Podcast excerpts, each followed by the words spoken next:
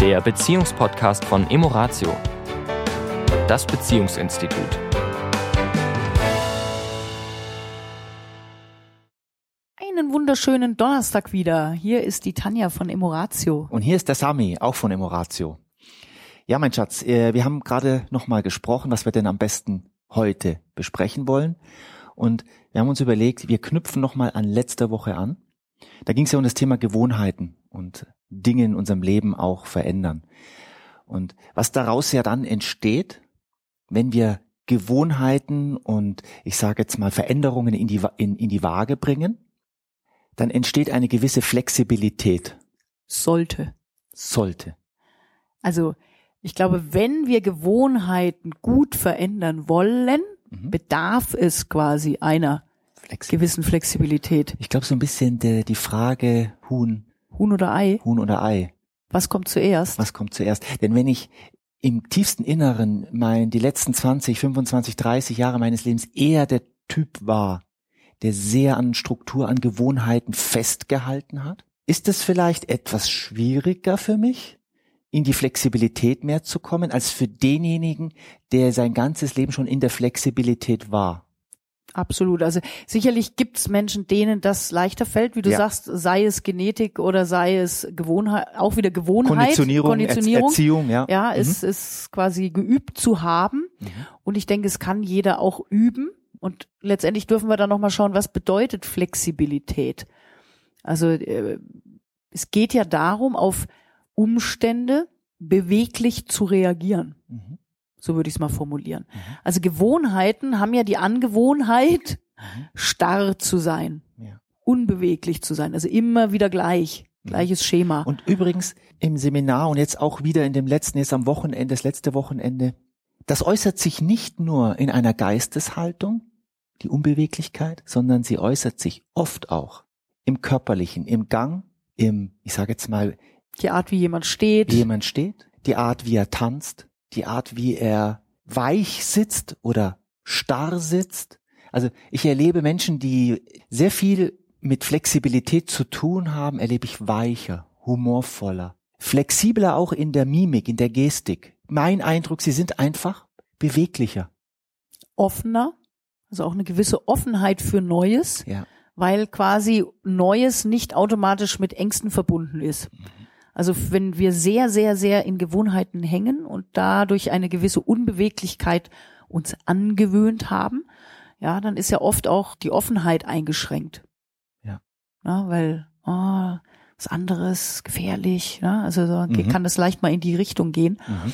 Und bewusst zu sagen, ich arbeite an meiner Flexibilität, an meiner Beweglichkeit, an meiner Offenheit, kann wirklich eine gute, gute, gute Entscheidung sein. Ja weil äh, das bezieht sich ja nicht nur auf das Beziehungsleben, sondern letztendlich aufs Arbeitsleben, auf alle Beziehungen mit anderen Menschen. Je flexibler, äh, nehmen wir mal gerne diesen Begriff resilienter, mhm. der ja gerade so in en vogue ist, mhm. auch wenn Resilienz dann oft mit Widerstandsfähigkeit übersetzt wird, was ich eben ganz schrecklich finde, mhm. weil es in meiner Welt gerade nicht um Widerstand geht, Widerstand ist auch schon wieder gegen etwas, ja. sondern eben gerade Flexibilität. Also wie kann ich mit Umständen umgehen, die mir nun mal im Leben begegnen, mhm. die nicht gewohnt sind. Die Herausforderungen, die Probleme. Wer unsere Podcasts öfter hört, weiß, dass wir wenig Ratschläge geben. Warum? Weil wir sind nun mal sieben Milliarden Menschen da draußen und jeder hat sein eigenes Konzept. Jeder hat seine eigene Weise, auf Themen des Lebens heranzugehen. Was wir beide ja hier mit dem Podcast machen, wir geben Anregungen, wir, ist wie ein Buffet, wo Menschen sich bedienen können anhand dessen, was wir erzählen. Aber wir sagen nicht, mach das so oder mach das so, dann wirst du das oder das. Das ist nicht die Aufgabe dieses Podcasts. Und doch möchte ich, und doch ist ein anderes Wort für aber, möchte ich zwei Dinge nennen, wo ich wirklich glaube, sie sind hilfreich für viele Menschen, dass sie in die Flexibilität kommen. Auch wenn ich weiß, dass manche darüber vielleicht denken, was hat das mit dem zu tun? Das wäre, erste wäre Meditation. Und zwar wirklich fünf Minuten am Tag. Innere Ruhe finden. Das ist das erste, zu sich finden. Zu sich finden. ist das erste. Und das zweite ist, für die, die, sage ich mal, auch gerne etwas körperlich tun, ist, und da gibt es mehrere von dieser Sorte, aber ich kenne Tai Chi und dieses Atem mit Körperbewegung in Verbindung bringen, schult unglaublich die Flexibilität auch im Innen. Also da ist es, die Meditation ist von innen nach außen und eine Bewegungsform wie das Tai Chi ist es von, von außen nach innen. Also da gibt es wirklich, es gibt noch andere, viele Möglichkeiten. Ich wollte zweimal nennen, um klarzumachen, wie Menschen schneller zu mehr Flexibilität kommen, auch in ihrer Liebesbeziehung. Ja. Mein Beitrag an der Stelle. Jetzt bist du sprachlos. Jetzt bin ich sprachlos. Und das, liebe Zuhörer. Also ich komme gerade an meine Flexibilitätsgrenze. In der Regel kann ich immer auf jeden Impuls, der von dir kommt, irgendwie habe ich immer irgendwas zu sagen. Jetzt fällt mir gerade nichts ein. Das ist schön. Also Humor, genau das fällt mir dazu ein. Ja. Humor zum Beispiel ist ein absolut wundervolles Instrument, um die Flexibilität zu vergrößern. Ein Weichmacher. Ja, weil äh, was ist was ist der Grund, warum warum Menschen eben in Gewohnheit oder in, in im Starren sind? Weil Veränderung oder etwas Neues oder eine Herausforderung, die sich im Leben zeigt, eben oft mit einem Drama verknüpft wird. Mhm. Na, Also wenn da draußen irgendetwas passiert, was ich so nicht geplant habe, was ich scheinbar nicht unter Kontrolle habe, was mich zu einer Reaktion zwingt, dass viele Menschen es sich auch wieder angewöhnt haben, das dramatisch zu sehen. Das ist dann sofort ein Drama. Mhm. Ja, ich bin bei euch. Es gibt Dinge, die uns widerfahren, die sind im ersten Moment vielleicht nicht so witzig. Mhm. Keine Frage. Vor allem Erleben. die, vor allem die, auch beziehe ich mich jetzt auf unser letztes Paarseminar, die uns in der Kindheit passieren, wo wir wirklich, sagen wir in den ersten zehn Jahren unseres Lebens, sind wir nun mal den äußeren Umständen ausgeliefert. Da haben wir keinen großen Einfluss. Wir kommen in eine Familie hinein, werden in eine Familie hineingeboren und je nachdem, wie diese Menschen da drauf sind, was die rum wiederum erlebt haben in ihrem Leben, sind wir dem ausgeliefert und haben dieses Päckchen jetzt in, wenn wir dann auch erwachsen sind, mitgenommen in unsere Beziehungswelt. Also ja, das gibt es. Ja. Und die Entscheidung, diese Gewohnheit des Dramas Stück für Stück zu verwandeln Mhm. und mehr in den, ich sag mal, Humor zu kommen, in die Gelassenheit zu kommen, in dieses, okay, es ist so, wie es ist und was mache ich jetzt damit? Und wie gehe ich jetzt mit neuen Herausforderungen und neuen Umständen, die mir im Leben begegnen, um? Und das Ganze wieder ein bisschen spielerischer zu sehen. Also dieses spielerische, lebendig, leichte, gepaart mit Humor sind für mich so die Zutaten, die es braucht für Flexibilität. Gewisses Selbstwertgefühl, klar, kann man auch mal einen Podcast drüber machen, woraus setzt sich das überhaupt zusammen? So ein großes Wort. Mhm. Alle kennen was und trotzdem wissen wir gar nicht so richtig, hm, wie, kommt, wie kann ich es denn überhaupt entwickeln? Was Mhm. gehört denn dazu? Was sind Mhm. denn so die Komponenten? Wäre auch mal ein schönes Thema.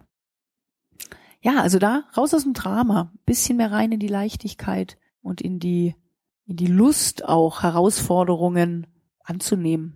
Ja, in unserem letzten ähm, Paarseminar war es ja auch, das ist ja noch sehr präsent, deswegen ploppen da immer die, bei mir jetzt noch die Bilder hoch und die, die Themen hoch. Äh, Menschen, die in, in ihrer Kindheit nicht so witzige Dinge erlebt haben und die sich nicht geliebt gefühlt haben als Kind, haben, was diesen Bezug Selbstwert angeht, natürlich ein höher, eine höhere Hürde. Und viele fragen uns, ja, aber wie? Ich, ich verstehe das schon kognitiv, dass ich das loslassen darf, aber ich weiß nicht wie. Und vielleicht eins zur Beruhigung, es ist kein Schalter, es ist nicht, äh, Erich Kästner hat ja mal gesagt, es ist nie zu spät für eine glückliche Kindheit.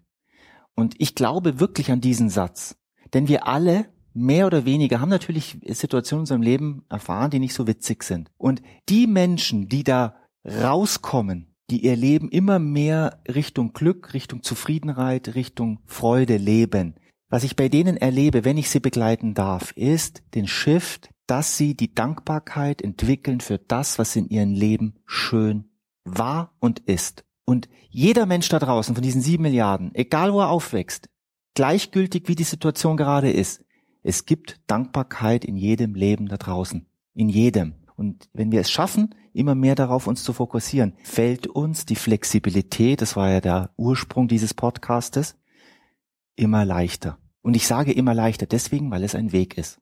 Absolut. Und ihr könnt vielleicht mal ähm, so als kleine, kleine Übung für die Woche oder überhaupt das mal in Bezug auf eure Kommunikation überprüfen. Also es gibt ja so die, die Herangehensweise, dass wir sagen, es gibt so drei Arten, wie wir als Kommunikationstypen agieren. Also einmal die sehr emotionalen, die, wenn eben es in ein Gespräch geht, was jetzt übers Wetter hinausgeht, sehr schnell emotional agieren, reagieren in ihren inneren Dramabildern, wie auch immer, oder auch im Positiven, kann ja auch sehr emotional positiv besetzt sein, muss ja nicht immer mhm. irgendwie einen negativen Aspekt mhm. haben. Dann gibt es die, die sehr, sehr sachlich sind, die also quasi sich in die Emotionen des anderen dann auch gar nicht reinfühlen können, sondern die komplett sachlich argumentieren und sprechen. Mhm. Wenn die zwei aufeinandertreffen, wird schwierig.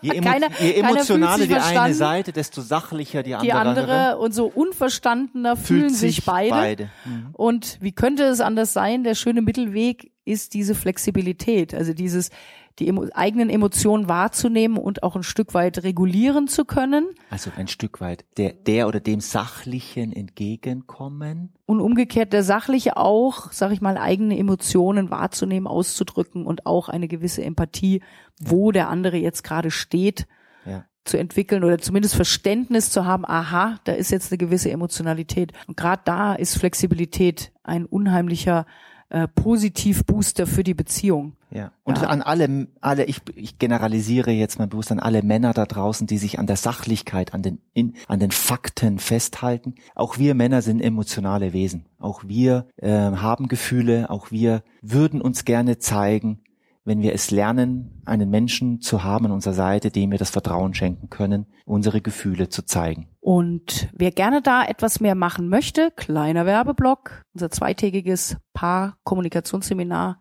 ist immer wieder sehr, sehr hilfreich, gerade die Kommunikation zwischen Mann und Frau Unbedingt. zu verstehen. Jawohl. Gell? Werbeblock Ende. Ende. und Podcast Ende. Wir wünschen euch eine tolle Woche. Eine wunderschöne Woche. Bis dann. Das war der Beziehungspodcast von Emoratio, das Beziehungsinstitut. Weitere Informationen zu unseren Seminaren und Paarberatungen finden Sie im Internet unter www.emoratio.de.